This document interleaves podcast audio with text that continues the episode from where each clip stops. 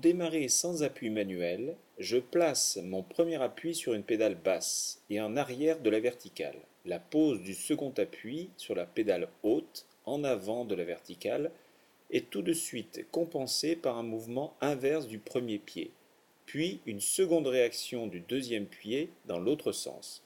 L'équilibre et le départ se construisent en quelque sorte en trois temps différents, avant, arrière, avant.